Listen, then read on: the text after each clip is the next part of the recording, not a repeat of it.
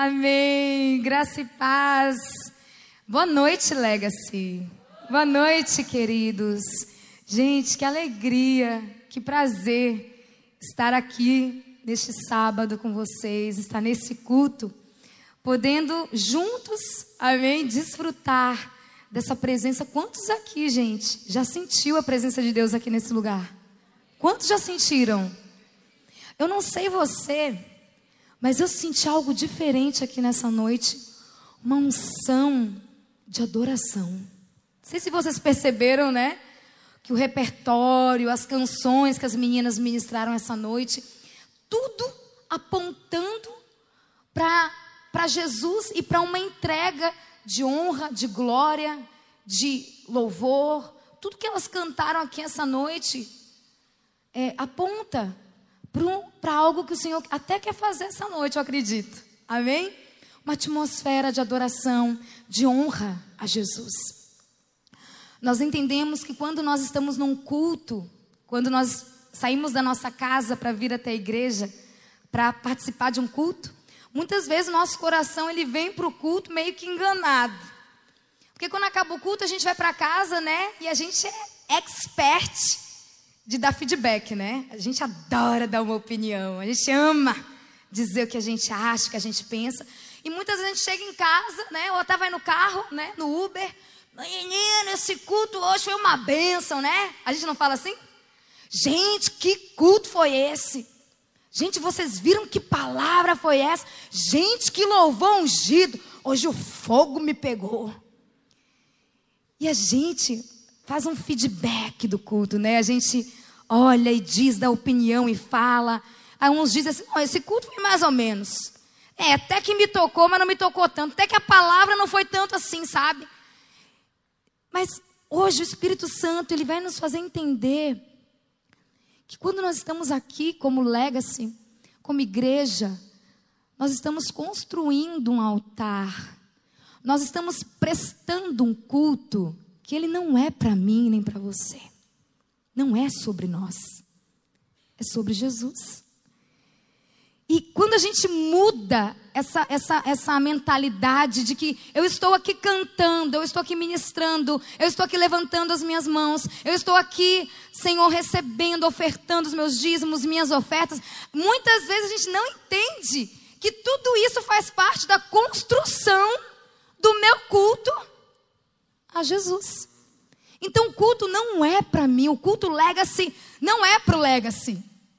Vocês estão entendendo o que eu estou falando? Quem está entendendo, levanta a mão aí, para não achar que eu estou ficando doida.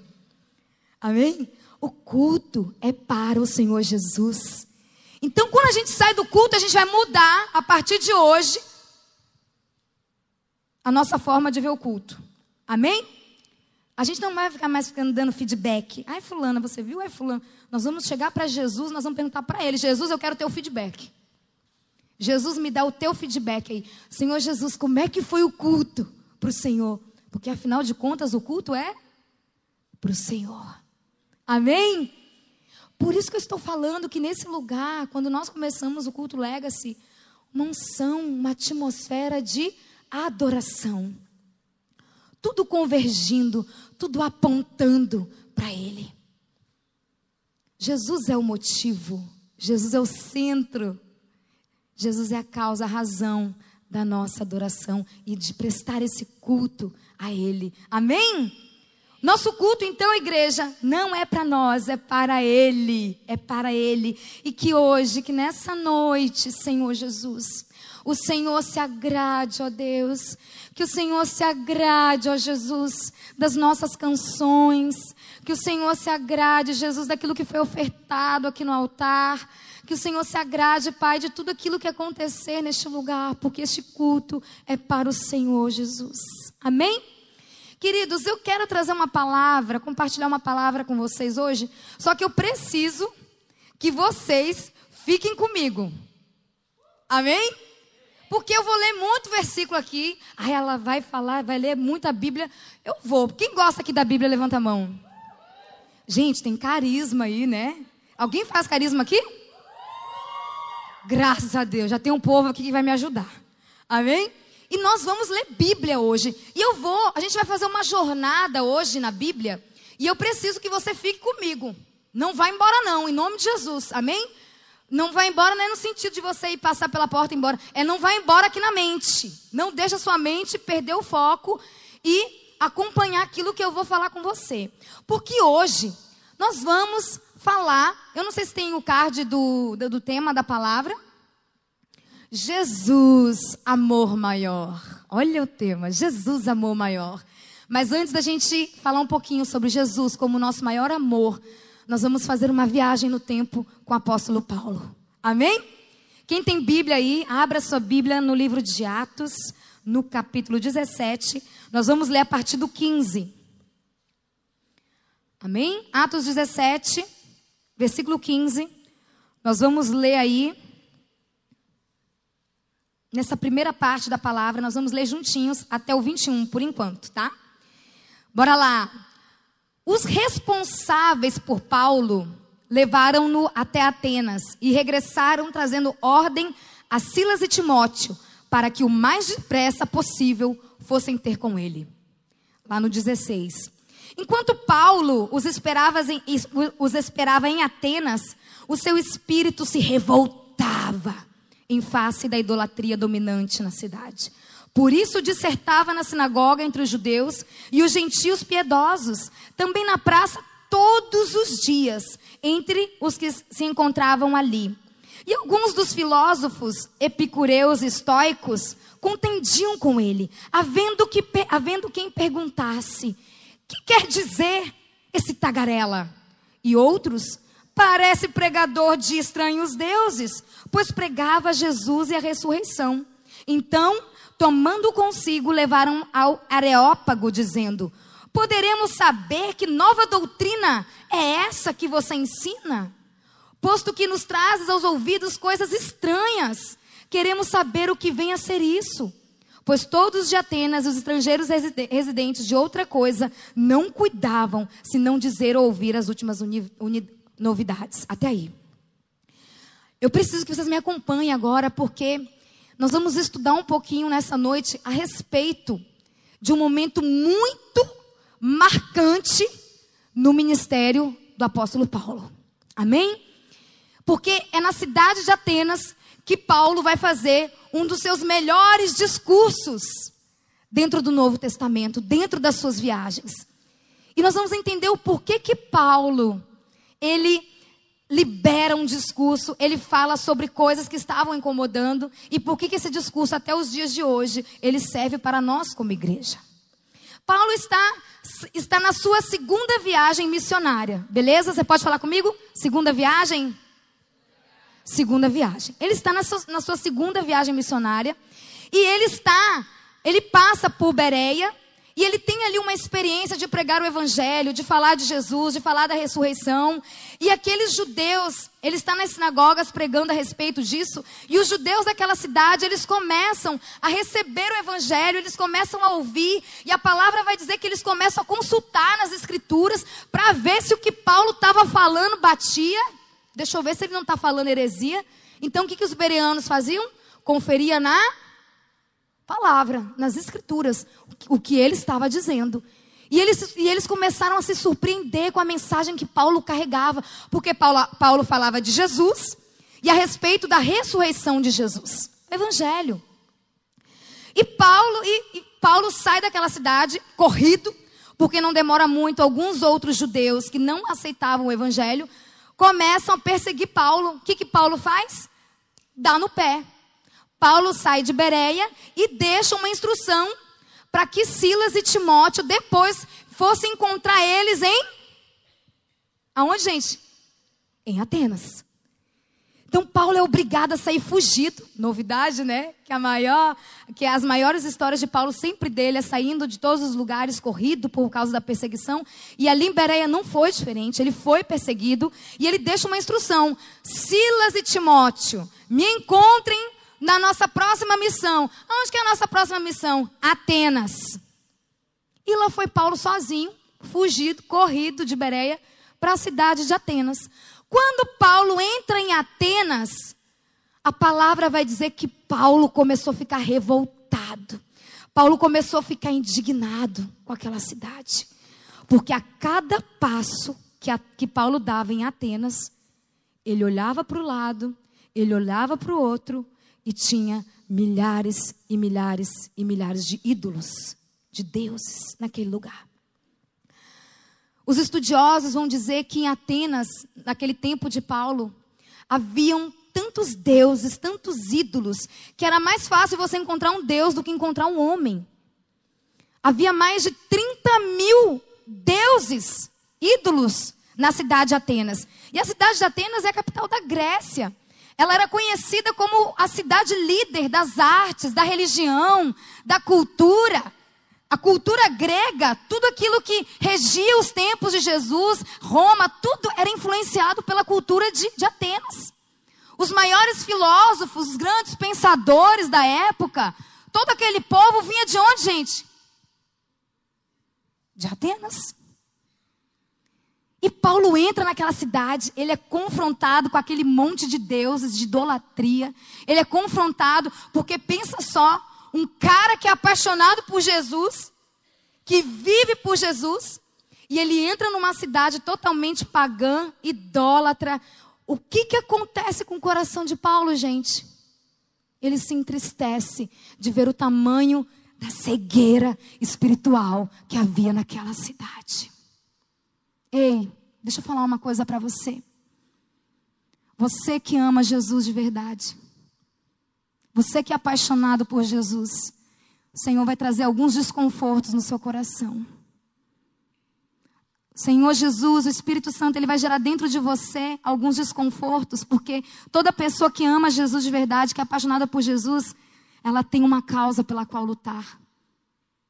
Desmascarar os ídolos, os outros deuses que nos rodeiam. Nós vivemos numa nação completamente idólatra.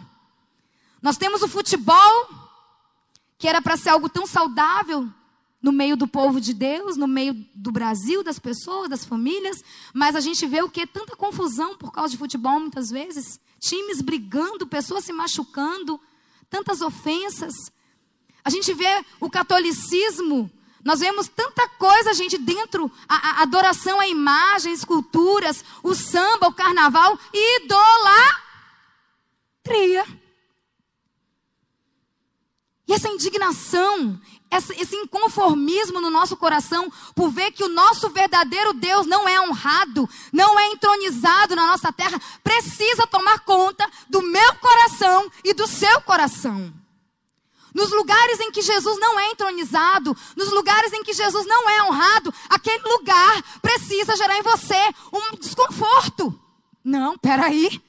Se a minha casa não está honrando Jesus, tem alguma coisa de errado, porque aqui nessa casa quem manda é Jesus.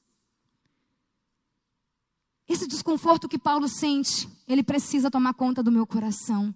Ele precisa tomar conta do seu coração. Amém? Idolatria, idolatria. E a palavra diz que ele está ali pregando nas sinagogas, ele vai, ele está em Atenas, ele encontra algumas sinagogas, ele começa a pregar a respeito de Jesus, começa a falar com alguns judeus a respeito da morte e ressurreição de Jesus. O que, que acontece? Alguns filósofos começam a perceber a movimentação. O que, que aquele tagarela está falando lá naquele lugar, né? Que conversa fiada é aquela ali, que conversa mole. Os filósofos gregos, quando eles veem Paulo falando de Jesus e ressurreição, eles começam a falar: gente, que conversa, que doutrina é essa que esse cara está ensinando? Porque Paulo pregava a respeito de Jesus e de ressurreição. E na filosofia grega, a matéria é má. A matéria ruim, o corpo. Quando você morre, você se livra de uma matéria ruim, você se livra de algo que é ruim para você. Então você consegue alcançar o ápice da salvação quando você morre. Como assim? Morre e depois ressuscita. Como assim? Morre e no terceiro dia volta, sendo que a matéria é uma coisa ruim. Eles não aceitavam essa doutrina. O que, que acontece? Eles falam assim: olha, ô tagarela, vem cá. Vamos lá no Areópago agora e vai explicar essa doutrina aí que você está explicando lá para o pessoal de lá. Porque lá no, no Areópago era um lugar, era um lugar aonde tinha um tribunal, aonde tinha um conselho, aonde se reunia todos os líderes de Atenas, as pessoas que tinham voz. E, eles, e, e os filósofos queriam que Paulo explicasse para eles, diante desse tribunal supremo, diante desse conselho, as histórias que ele estava contando lá no meio da sinagoga. Vamos lá no aerópago e conta melhor essa história lá para nós. Que história é essa? Porque, na verdade, gente, ali em Atenas, toda religião era bem-vinda. Numa cidade que tem 30 mil deuses, não havia conflito, não havia guerra religiosa. Vocês concordam comigo? Tinha espaço para 30 mil deuses, o que, que era mais um? Mas Paulo pregava de uma maneira tão enfática, Paulo era tão, tão cheio do Espírito Santo, que eles queriam ouvir melhor a respeito daquilo que Paulo estava pregando. E agora, ainda na palavra, eu quero que você continue aí comigo, porque Paulo, ele vai até a esse lugar, a esse conselho. Paulo faz o que esses filósofos estão pedindo e ele aproveita que está todo mundo lá reunido no conselho e ele faz um grande discurso. Primeira coisa, ele começa elogiando aquelas pessoas para ganhar o coração delas. E ele diz: Então Paulo, levantando-se no meio do aerópago, disse: Senhores atenienses, em tudo vos vejo acentuadamente religiosos, porque passando e observando os objetos de vosso culto, encontrei também um altar, no qual está escrito: Ao Deus desconhecido. Pois esse que adorais sem conhecer é precisamente aquele que eu vos anuncio. O Deus que fez o mundo e tudo que nele existe, sendo ele Senhor do céu e da terra, não habita em santuários feitos por mãos humanas, nem é servido por mãos humanas, como só de alguma coisa precisasse, pois ele mesmo é quem dá a todos vida, respiração e todo mais. Pois nele vivemos e nos movemos e existimos, como algum dos vossos poetas tem dito, porque dele também somos geração. Paulo está dizendo, senhores atenienses, em tudo eu tenho visto que vocês são bastante fervorosos. Paulo começa aquela conversa, aquele discurso de uma maneira como quem diz assim: Nossa, eu tenho percebido que vocês aqui em Atenas têm bastante fé, hein? 30 mil deuses, se não tiver fé naquele lugar, né? Gente, então ele fala assim: Eu tenho percebido que vocês são muito fervorosos. Mas eu quero dizer uma coisa para vocês: Desses altares que estão aqui neste lugar, desses altares que eu encontrei, eu encontrei um altar que está escrito ao Deus desconhecido. Pois eu quero dizer para vocês aqui do conselho que o que está escrito, que aquele Deus que está, aquela, aquela, aquilo que está escrito ao Deus desconhecido, se trata do meu Deus. É o Deus do qual eu estou falando, é o Deus do qual eu estou aqui anunciando. E era, gente, Aquele altar que Paulo estava falando era um altar de Deus. Era o altar do Criador do universo. Só que ele estava inserido no meio de outros ídolos. E Paulo começa a dizer, cara, esse Deus conhece, esse é o Deus desconhecido que vocês estão aqui, que tem esse altar aqui. Deixa eu contar uma coisa para vocês. Ele é o Criador dos céus e da terra. Ele fez tudo que se move, tudo que, tudo que existe aqui neste lugar. Ele começa a declarar que o dono daquele altar era Deus. O único Deus vivo e verdadeiro, o único digno de ser honrado, adorado, amado, engrandecido. Paulo começa a dizer, ele é o verdadeiro Deus, porque ele não, ele não está, ele não está preso num gesso, em uma escultura. Ele não está preso numa imagem. Não. O Deus que existe, o Criador de todas as coisas, ele não pode ser medido, contido, explicado. E ali Paulo explica para aquele conselho. E eu gostaria que lá na sua casa você estudasse sobre o livro é, de Atos, no capítulo 17, e fosse até o final. Porque Paulo faz esse discurso tão lindo. Eu li um pedaço do discurso, o discurso é enorme, senão a gente vai ficar aqui até a vigília. Fazer vigília, né? E eu li um pedaço, mas o discurso dele é maravilhoso. Ele é muito inteligente, o cara é fera. E ele explica para aquele conselho, ele fala do Deus verdadeiro, e ele está ali tentando, gente, pregar o evangelho e trazer luz e verdade para aquele povo que era cego. Um povo em que tinha um altar ali ao Deus desconhecido. Tinha até um altar feito para Deus. Não era tão ruim assim. Tinha um altar ali para Deus, né? Só que tinha outro problema. Esse altar feito para o Senhor, ele estava no meio de 30 mil outros altares. Sabe, queridos, eu estou aqui nessa noite para dizer para você que Deus não divide o lugar dele com ninguém. Sabe, a gente, de repente, você está aí no seu banco, talvez assim como eu, quando a gente lê essa história sobre Atenas, a gente fala assim: meu Deus do céu, Misericórdia, 30 mil deuses, né? Nosso ímpeto na hora de julgar a cidade de Atenas, né? Gente, quanta idolatria! Que pecado nessa cidade, meu Deus, que horror! 30 mil deuses.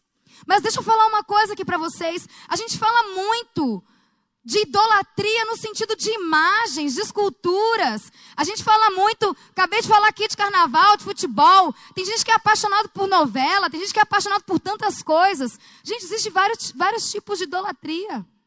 Mas existem ídolos no nosso coração que eles são muito mais sutis do que vocês imaginam. Forte, né?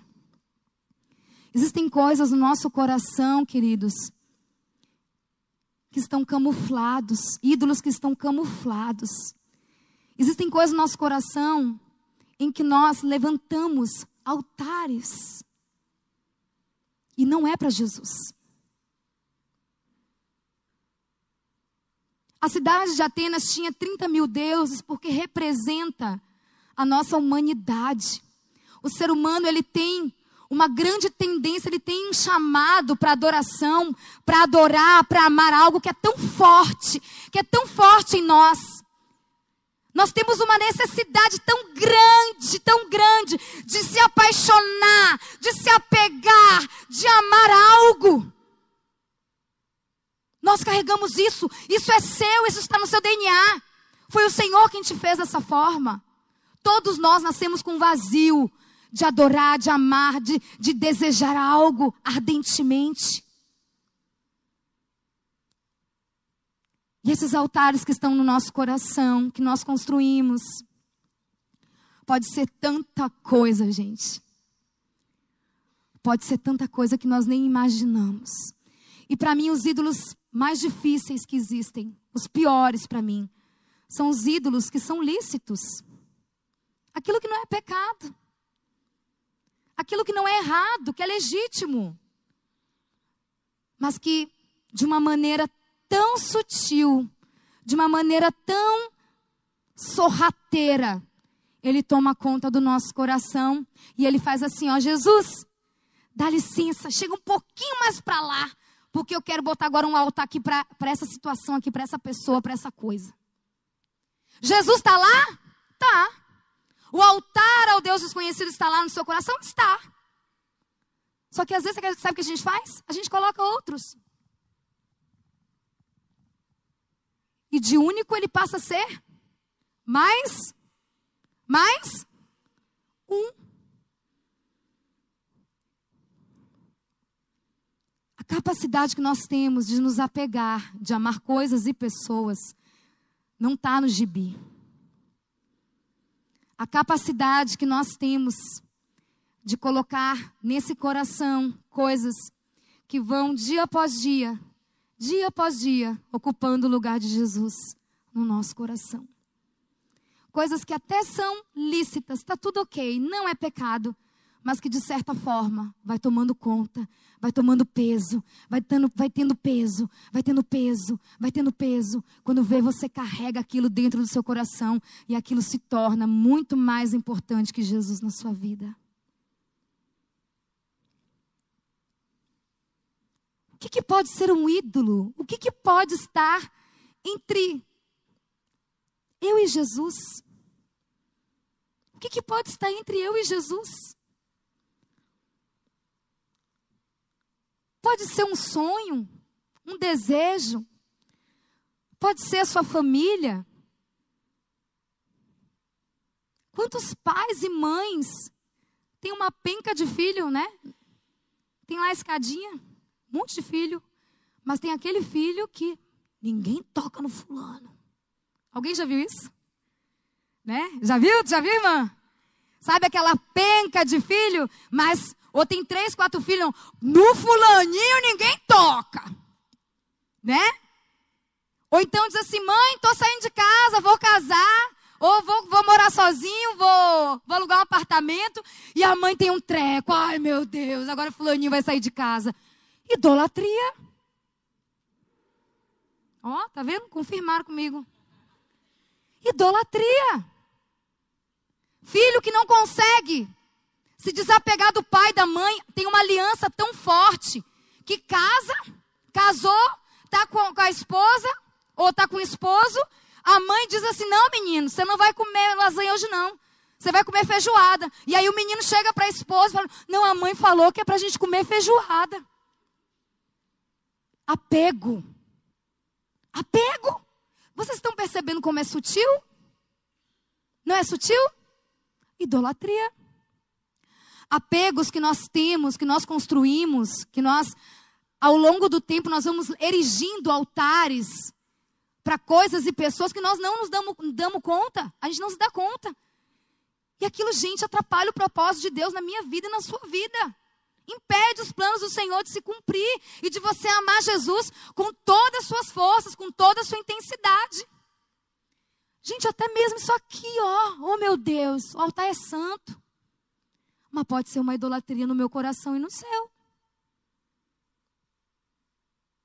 Nós temos no Ministério das Artes um curso chamado Linha de Ensino. Quantos já fizeram? Uma galerinha já fez. Gente, por que, eu estou falando de das artes? Porque eu estou falando de adora, muito de adoração. Gente, quando a gente faz aquela estrutura para entrar no Ministério de Louvor, ou para entrar nas artes, no teatro, na dança, tem todo o protocolo. Sabe? Você vai, primeiro você tem que ter seis meses de igreja, você tem que ir para o encontro com Deus, você tem que estar em GC. É isso aí ou não é, gente? Quem é das artes? É isso aí? É, né? E tem que fazer a linha de ensino, que antigamente durava três meses e agora, para alegria da galera, vale quatro. Quatro meses esperando. Quanto, Dani? Seis meses? Durou seis meses de vocês? Meu Deus, que tratamento. Jesus! Mas vocês entenderam? Porque enquanto isso, a questão é, não é fazer só a linha de ensino, não é só estudar e fazer o curso. Enquanto isso, o Senhor está matando dentro de você a fome pelo altar. Porque até mesmo o anseio de estar aqui na frente cantando, se isso é muito importante para você, se é muito importante para você estar tá aqui na frente, ter um microfone, estar tá em evidência, idolatria. Forte, né? O irmão fez assim, ó, é forte. Mas o Senhor quer derrubar essa noite, igreja, os altares que eu construo todos os dias. Que eu, toda hora eu estou construindo, toda hora eu estou botando uma coisa aqui que é mais importante que Jesus. Toda hora eu boto uma pessoa, eu boto uma coisa, uma situação, e aquilo fica entre eu e o Senhor, está errado. Quantas vezes num relacionamento, quem é solteiro, quem é solteira, se eu não casar, ai meu Deus, se eu não casar, e se você não casar, o que, que vai acontecer?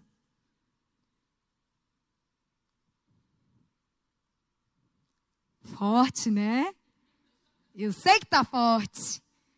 Mas o Senhor vai fazer grandes coisas essa noite. Amém? Gente, Jesus, eu vou continuar te amando, te servindo. Se eu tiver que morrer, Senhor, sem ninguém, o Senhor é suficiente. Ninguém é mais importante que o Senhor na minha vida. Quantas pessoas colocam a esperança num diploma, ah, quando eu fizer uma faculdade, um mestrado, um doutorado, não estou fazendo apologia para você não estudar, não, viu? Mas isso também não pode ser algo mais importante para você do que Jesus. E se você não se formar? E se o plano de Deus para você for se dedicar à obra, ser um pastor, uma pastora? Você já cogitou isso? E se? E se? E se, e se aquele seu grande sonho não se realizar? Coisas que têm muito peso no nosso coração. A minha casa própria. O meu carro. Gente, tem gente que compra um carro, aí fica assim, ó. Aí cuida das crianças na hora de entrar dentro do carro. Fulaninho, cuidado para não fazer isso. Ciclaninho, cuidado para. E aí, se sujar o carro, se sujar o tapete. Idolatria. Idolatria a coisas, a matéria, idolatria ao dinheiro. Coisas e situações que vão tomando conta do nosso coração. Que se colocam entre nós e o Senhor. O seu esposo, a sua esposa, precisa ser amado, precisa ser honrado por você todos os dias. Seus filhos precisam do seu amor, do seu carinho, da sua entrega. Mas deixa eu falar uma coisa aqui para você. Ninguém pode ser mais importante para você do que Jesus. Ninguém. Ontem, ontem eu conversei com a minha mãe, nós estávamos no GC, aí eu cheguei em casa. Aí manhã me ligou e começou a conversar comigo porque ela mora em Guaporé e ela está fazendo uma mudança para São Cepé, uma cidade totalmente distante, longe. E ela estava muito sozinha, muito sozinha, assim, reclamando, meio que choramingando, porque ela estava fazendo uma mudança muito grande. E a minha mãe já tem 67 anos de idade. Eu falei, gente, minha mãe para pegar peso, pegar coisa, e tem coisa naquela casa, meu Deus do céu. Eu falei, mãe, para que a senhora quer tanta coisa? Misericórdia. Mas ela quer as coisinhas dela lá. E eu falando com ela, mãe, e ela, e ela falando, Daniela, essa mudança é muito pesada, minha filha. Eu não sei como é que eu vou fazer amanhã, não sei o quê. E eu fui para o meu quarto, eu chorei tanto diante do Senhor. Porque eu falei para Deus, eu falei, Deus, eu queria tanto pegar o ônibus aqui viajar para onde minha mãe está indo, para São Cepé, para ajudar ela nessa mudança. Porque mudança não é brincadeira, não, gente. E eu, e eu falei, mas como é que eu vou para São Cepé? Tem uma agenda toda na igreja, tem tanta demanda, tem tanta coisa para fazer na casa do Senhor, tantas responsabilidades, tantas pessoas que dependem. E o Senhor falou para mim: cuida daquilo que é meu, que eu vou cuidar daquilo que é seu. Cuida da minha casa. Sabe por que, que eu estou contando isso, gente? Porque eu, eu, eu lutei muito tempo. Está aqui a Aline. Porque eu tinha um grande ídolo no meu coração, que era a minha família. Uma paixão enlouquecida pelo meu pai, pela minha mãe, pelos meus irmãos e pelos meus sobrinhos. Qualquer coisa me tirava dos meus planos, das, da minha agenda, do, do, do, da igreja, porque primeiro os meus pais. Minha mãe dizia, ai, e eu já estava lá. E o Senhor teve que tratar o meu coração, e eu tive que desentronizar, eu tive que quebrar esse altar dentro de mim. Família é importante? É. Você tem que honrar os seus pais, sua mãe? Sim. Gente, mas nada nesse mundo, nada. Quando eu falo nada, é nada. Pode ser mais importante do que Jesus na sua vida. Nada, nada, nada. Eu não sei o que, que pode se tornar um ídolo no meu coração ou no seu. Eu não sei se existe algo na sua vida em que você é extremamente apegado. Sabe, queridos, eu tenho aprendido uma coisa com Deus que quando nós somos apegados demais a alguma coisa ou a pessoas, nós nos tornamos inaptos, impossibilitados de viver os sonhos de Deus na sua plenitude. Porque Deus muitas vezes vai mandar você ir. Vai, vai. E você não vai conseguir, porque você está preso, você está amarrado. Você está cheio de coisas que estão te prendendo, que estão te segurando. Apegos, coisas que nós seguramos com tanta força. A gente fica assim. O medo de perder, o medo de deixar ir embora. Deus me livre se eu perder tal coisa. Deus me livre se um dia aquilo for embora. Deus me livre se alguma, co alguma coisa acontecer com tal coisa, pessoa. E aqueles apegos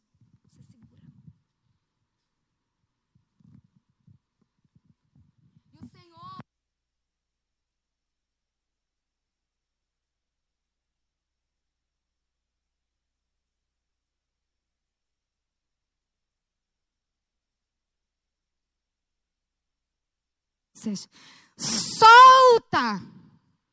Solta! Porque quanto mais apegados, menos a gente consegue viver os planos e propósitos de Deus.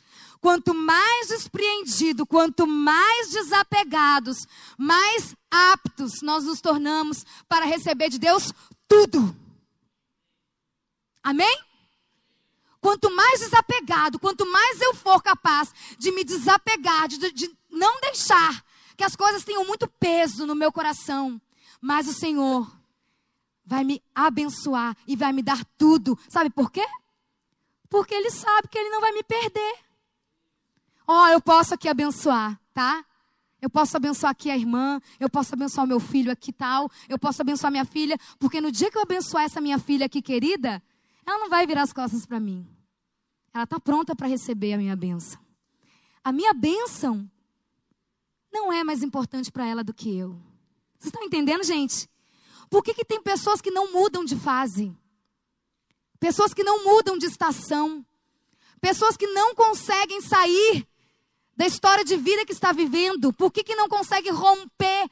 Porque o Senhor sabe que no dia que abençoar a, a, a bonita e o bonito, ele vai picar a mula, ela vai picar a mula. Perdi meu filho. O Luciano Subirá, quantos conhecem aqui o Luciano Subirá? Ele conta uma história que, gente, para mim aquela história ali, vocês vão entender, se vocês não entender nada do que eu estou falando, vocês vão entender essa história aqui, o que eu estou falando através dessa história. Ele diz que o filho dele, quando era pequenininho, pediu um videogame. E ele estava sempre pedindo videogame, pai, me dá um videogame. E eles com uma situação financeira bem apertada, bem difícil. E ele falava para o filho dele, filho, vai orar. Vai para o teu quarto e peça para o teu pai lá, para o pai celestial que ele vai te dar. E aí o menino ia, orava, e aí adivinha? O menino ganhava o videogame. Então entrava ano e saía ano, ele fazia a mesma coisa com o menino. Vai orar, pede para o teu pai celestial e o teu pai vai te dar. E, gente, era certo, o menino sempre ganhava o, tal do, do, do videogame. Quando chegou o ano, saiu um novo lançamento do videogame e ele falou: pai, me dá o videogame tal. E o pai dele falou para ele assim: ah, vai orar e vai pedir para o teu pai celestial. Ele falou assim: puxa, pai, toda vez que eu te peço o bendito videogame, o senhor manda eu ir orar. O senhor não pode nenhuma vezinha me dar um videogame? Tudo tem que ser Deus, né? Tudo tem que ser Deus, tudo é, tudo é o Pai Celestial. E ele falou: Não, meu filho, você tem razão. O pai vai fazer um sacrifício e o pai vai comprar um videogame para você. E o pai e o Luciano Subirá foi lá, comprou o videogame e deu para ele, de, deu de presente. E aí, quando é um belo dia, o menino tá lá jogando videogame, o Luciano Subirá tá viajando e chega em casa de viagem. E ele tinha o costume de todas as vezes que ele chegava de viagem, ele botava o pé na porta e os meninos vinha tudo correndo abraçar ele. Vinha a filha e depois vinha o Israel. E abraçava ele, corria para o abraço. Quando ele dá o videogame para o tal do Israel, o que, que acontece? Ele chega um belo dia de viagem e quando ele chega na porta, só a menina vem. E a menina vem. Cadê o Israel? Peraí, pai, que eu tô jogando videogame. Deixa eu passar de fase. Gente, toda vez que ele chegava de viagem, que ele corria para abraçar o menino, que ele queria receber o menino, o menino sempre falava: Pai, deixa eu passar de. E ele falou, ele viu, ele falou: Gente, eu perdi o meu filho para o videogame. Alguém pegou aí o que eu quis dizer? Você sabe por que, que muitas vezes Deus não te entrega algumas coisas ainda? Sabe por que alguns sonhos que você tem ainda estão em stand-by? Sabe por que alguns projetos que estão no seu coração ainda não aconteceram? Porque Deus te ama demais para te dar. Porque Ele sabe que no dia que Ele te dá, você vai se distrair com a bênção e vai se esquecer dele. Deus não divide o lugar dele com ninguém. Todos nós aqui, todos nós. Não tem nenhum sequer, todos nós. Se fizermos uma análise, um exame muito profundo no nosso coração, a gente vai descobrir, a gente vai perceber que tem coisas que estão me separando de Jesus. Gente, tem trem mais besta que rede social? Você falar que um pai, uma mãe está te separando de Jesus, um amigo, um filho, um estudo, você até. Mas uma rede social, gente, ela se torna muitas vezes um ídolo para nós. Por quê? Porque ela me rouba de Jesus. Eu não tenho tempo para orar. Eu não tenho tempo. O meu dia é muito corrido. Eu não consigo orar. Menino, você não sabe. Eu já acordei. Hoje eu fui fazer não sei o quê. E fui para o trabalho. E depois fui para o curso. Fui para a faculdade. Fui pra, depois fui para o GC. E depois fui não sei para onde. Fui para o culto. Fui para o ministério. E não orei. Não busquei o Senhor. Mas aí eu acho engraçado que a gente sempre tem tempo para tal do, do, do Instagram. A gente tem tempo. Nós gastamos 30 minutos, uma hora, numa rede social, gente, de bobeira, assim, ó, sem sentir. Uma hora que se vai e tu nem percebeu, tu nem sentiu. O que, é uma hora de Instagram? Nada. Assistindo lá os Reels, né? Que você vê um mais engraçado que o outro. Você se acaba rindo, eu me acabo rindo. Gente, o que é aquilo ali? Uma hora de Reels não é nada. Uma hora de TikTok não é nada. Uma hora de Netflix não é nada. Para você assistir um filme, você precisa pelo menos de uma hora e cinquenta para assistir um filme decente. E isso nos afasta de Jesus. Porque eu tenho tempo para tanta coisa. Eu tenho tempo para tanta coisa, mas eu não tenho tempo para estar a sós com Jesus. Forte, né? Mas o Senhor, essa noite, Ele quer derrubar alguns altares que estão no nosso coração, que nós construímos, porque Ele é um Deus ciumento. Você já conheceu uma pessoa ciumenta? Quem já, quem já conheceu aqui uma pessoa bem ciumenta? Quem já conheceu? Pode falar, pode falar que é verdade. Pode falar. Sabe o que é ciúme, gente? Ciúmes é um fogo que queima no coração, de paixão, de amor. É porque a gente tem uma, um sintoma, a gente tem uma capacidade de, de querer se, de possuir, de, de, é, um, é uma possessividade. É meu. Não toca não, que é meu. Ciúmes não é isso? Ciúmes de roupa, ciúmes de relacionamento, né? Não sei, tantos ciúmes que a gente tem. Mas às vezes a gente, a gente fica assim, ó, meu Deus do céu. Gente, Deus tem ciúmes de nós. Ele quer você por completo, ele não quer o teu coração dividido com nada e ninguém. O teu coração, ele, ele pode caber todo mundo, cabe todo mundo aí no teu coração. Cabe amor à sua família, amor aos seus pais, aos seus líderes, amor ao seu trabalho, amor à sua vocação, amor ao esporte, amor ao lazer. Tudo lícito, tudo ok, tudo, tudo certo. A única coisa é que essas coisas não podem estar no lugar errado. Amém? A questão é o lugar nós colocamos as coisas à frente de Jesus. Tudo é muito mais importante que o Senhor. Tudo é mais importante que Jesus. E o Senhor quer organizar o nosso coração. O Senhor quer ser o primeiro, Ele quer ser aquele que vai dizer assim: ó, eu sou o primeiro pensamento na tua mente pela manhã, e eu sou o último pensamento na tua mente ao dormir. É nesse nível que Jesus quer chegar no nosso coração, amém? Amém, gente? É isso que ele quer de nós. Dani, mas isso é loucura, não existe isso. Isso é utopia, não existe isso. Uma pessoa que fica o dia inteiro pensando em Jesus. Dia... Não, gente, não estou falando disso, não. Estou falando da gente ser bilolado, não. Mas é possível sim você ser um homem, uma mulher cheia do Espírito Santo e que tem uma comunhão profunda com Cristo. Alguém que tem intimidade com Jesus. Alguém que conhece Jesus não do legacy, não de um culto, Alguém que conhece Jesus não de, de uma pregação ou de um carisma, mas alguém que conhece Jesus porque anda com Jesus, vive com Jesus. É outros 500. Uma coisa é eu ouvir falar de alguém, outra coisa é eu conhecer alguém, é eu andar com aquela pessoa, é eu ter tempo de qualidade com aquela pessoa, outra coisa é eu viver com essa pessoa. E muitas vezes nosso nível de intimidade com Jesus é de ouvir do que o outro falou a respeito dele. Deixa eu ver aqui o que, o Luciano Subirá está falando de Jesus. Deixa eu ver aqui o que o. Como é o nome daquele menino que canta? Das lamparinas. Deixa eu ver aqui o que o teu Rúbia está falando de Jesus. O Alessandro lá. Deixa eu ver o que o Alessandro está falando de Jesus. Deixa eu ver aqui o que. Cara, tem a tua vida com Jesus, tem o teu relacionamento com Jesus, porque ele vai dizer coisas para você que ele não está dizendo para ninguém. Amém? Deixa eu contar uma experiência aqui para vocês. Como é que está meu tempo, Lúcia? Nem sei como é que está meu tempo.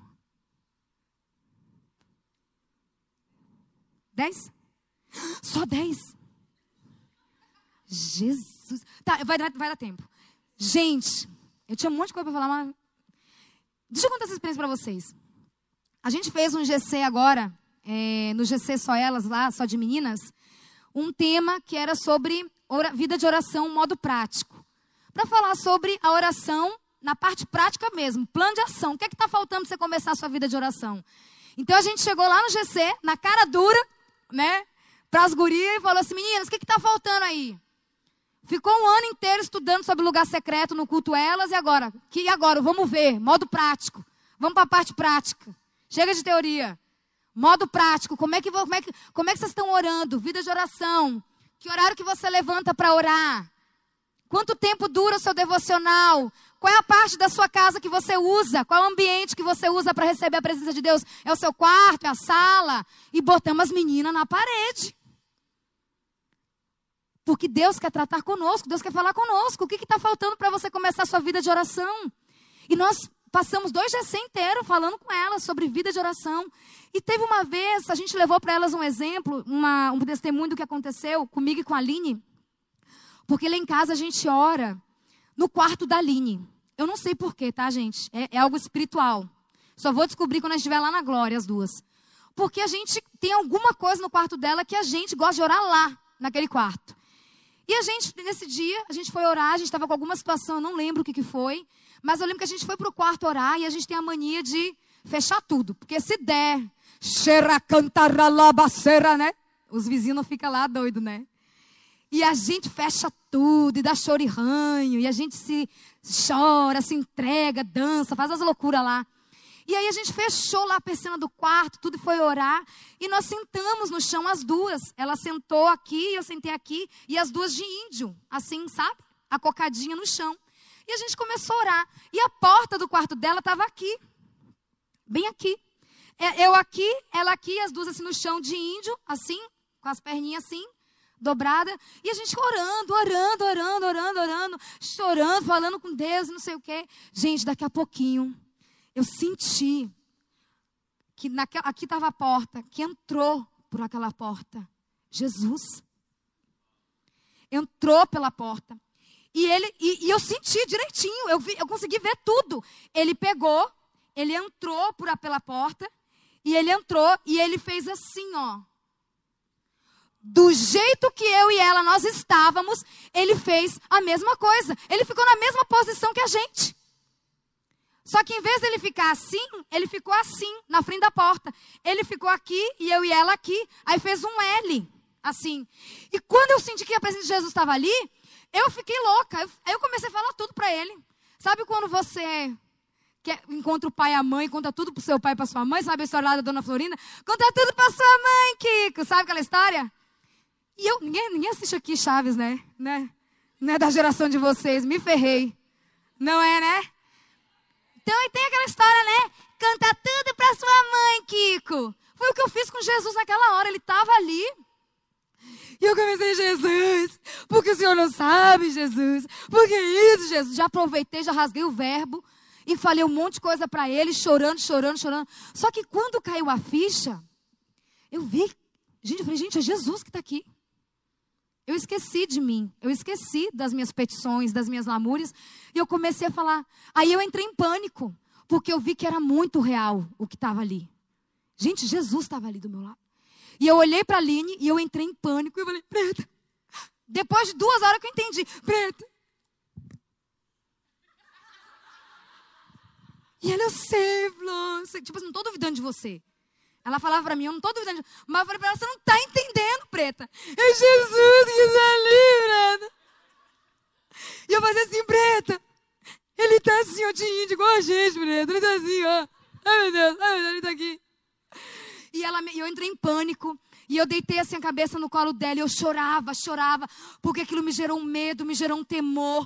E eu vi que era possível ter um encontro real com o Espírito de Jesus. E eu fiquei com muito temor. E ela começou a chorar também. Gente, foi uma experiência muito, muito, muito impactante. Muito forte. E naquela noite algo, alguma chave se virou na minha mente. Uma, uma chave se virou. Eu entendi que se eu chamar, ele vem. Eu entendi, gente, olha que lindo. Que Jesus ele não vai se revelar para alguém muito especial. Ele vai se revelar para aquele que busca ele de todo o coração. Ele vai se revelar para aquele que que verdadeiramente tem fome, tem sede da presença dele. A presença só vem em ambientes que existem vazios, que, existem, que existe fome. A Dois. Reunida com a sua fome, com a fome dela, com a fome dela, é o que vai atrair a presença de Jesus para a igreja. É o que vai é, é a reunião.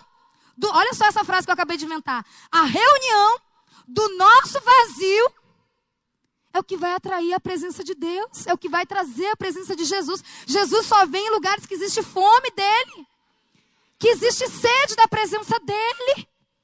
E eu entendi. Eu falei: "Ah, então quer dizer que se eu tiver com fome, se eu tiver muito desejosa dele, ele vai vir aqui no quarto da Aline, tudo bem que não era no meu, mas ele vai vir aqui no quarto da Aline?" Gente, Jesus vai vir aqui, eu não acredito. Quem sou eu? Quem é a minha casa? para que o Senhor se lembre de mim. Mas Ele vem. Ele vem. Sabe, queridos, o Senhor quer levantar uma geração de homens e mulheres apaixonados por Jesus. Mulheres que não são apaixonadas por beleza, por unha, por tantas futilidades. Mas mulheres que têm vida de oração, jovens, meninas cheias de Deus, santas, puras, Meninas que não vão vender o seu corpo, que não vão se dobrar diante da prostituição, diante de um ficar. Meninas que vão se manter firmes na espera, em santidade, em pureza. O Senhor está buscando homens, meninos de Deus, em que vão priorizar a presença de Jesus mais do que tudo nessa terra. Deus está levantando uma geração, um remanescente, pessoas que amam a Ele de todo o coração e que, se ainda não começaram a caminhar, que vão caminhar a partir de hoje, em comunhão profunda. Cara, eu quero que as pessoas me olhem e que elas olhem quando eu começar a sorrir, elas esqueçam do meu sorriso, elas vejam o sorriso de Jesus. Amém? Na hora que você for abraçar alguém, gente, espera aí, não é a Dani que está me abraçando. Eu senti a presença de de Jesus. Você vai falar com alguém, você vai conversar com uma pessoa no seu trabalho, na sua casa, a pessoa vai vir você algo tão diferente que gente, o que que esse menino carrega? O que que essa menina carrega? Jesus. Jesus. Jesus. Mas para isso, gente, é preciso derrubar alguns altares do nosso coração. Alguns altares de idolatria. Algumas coisas que não foi o Senhor quem levantou, fomos nós mesmos. Coisas que nós pensamos que nós não poderíamos viver sem. Existem coisas na sua vida, no seu coração que você acha é impossível eu viver sem essa coisa. É impossível eu viver sem essa pessoa. É impossível eu abrir mão desse sonho. Mas eu quero te dizer nessa noite que impossível é você viver sem desfrutar do amor de Jesus. Jesus é mais importante do que tudo e todos.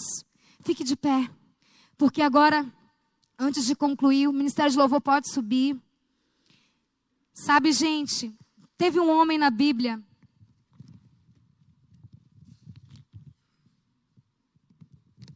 Teve um homem na Bíblia que tinha autoridade para pregar sobre isso, porque ele vivia isso. E o nome dele era Paulo. Paulo era tão apaixonado por Deus. Paulo estava ali confrontando a religiosidade de Atenas. Mas deixa eu dizer uma coisa aqui para vocês. Vocês sabiam que Paulo também era um baita de um religioso? Ele estava ali confrontando Atenas, a religiosidade daquela cidade, mas Paulo, antes da sua conversão, ele era um homem legitimamente religioso. Mas ele diz, lá em Filipenses, oh, coisa linda, em Filipenses 3,4, ele diz assim: bem que eu poderia confiar também na carne. Se qualquer outro pensa que pode confiar na carne, eu ainda mais circuncidado ao oitavo dia, da linhagem de Israel, da tribo de Benjamim, hebreu de hebreus, quanto à lei, fariseus, quanto ao zelo, perseguidor da igreja, quanto à justiça que há na lei, irrepreensível. Paulo está aqui falando do seu currículo, a sua performance religiosa. Ele está falando, gente, se tem alguém que pode falar para vocês que tinha as aspirações mais altas essa pessoa era Paulo. Paulo foi um grande homem, um homem estudado, um homem que conheceu toda a lei, um homem que foi um excelente judeu. E ele chega no próximo capítulo, ele diz assim: Mas o que para mim era lucro, isto eu considerei perda por causa de Cristo. Sim, deveras considero tudo como perda por causa da sublimidade do conhecimento de Cristo Jesus, meu Senhor, por amor do qual perdi todas as coisas e as considero como refúgio para ganhar a Cristo. Em algumas versões vai dizer, por amor do qual perdi todas as coisas e as considero como esterco para ganhar a Cristo. Paulo está dizendo, todo esse meu currículo hebreu de hebreus, da tribo de Benjamim, fariseu, o cara. Tudo isso, gente, que eu construí na minha vida, toda essa edificação de religião, de estrutura, de conhecimento, de teologia, tudo isso que eu me tornei. E ele não era qualquer um. Paulo não era qualquer um dentro da religião. Ele era um cara muito importante. Ele diz assim: tudo isso que eu construí, eu considero como esterco Alguém sabe o que é esterco aqui? Quem sabe aqui, gente? Levanta a mão aí. O que, que é esterco? Cocô. Cocô de vaca, de cavalo. Você sabe o que é uma pessoa falar, pegar toda uma vida que ela estudou, que ela se dedicou. Gente, presta atenção.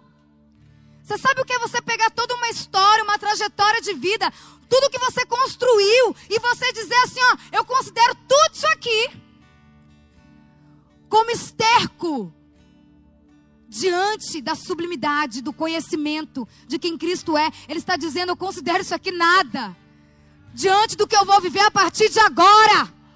Porque o que eu mais quero agora é conhecer Jesus, é amar Jesus, é viver para Jesus.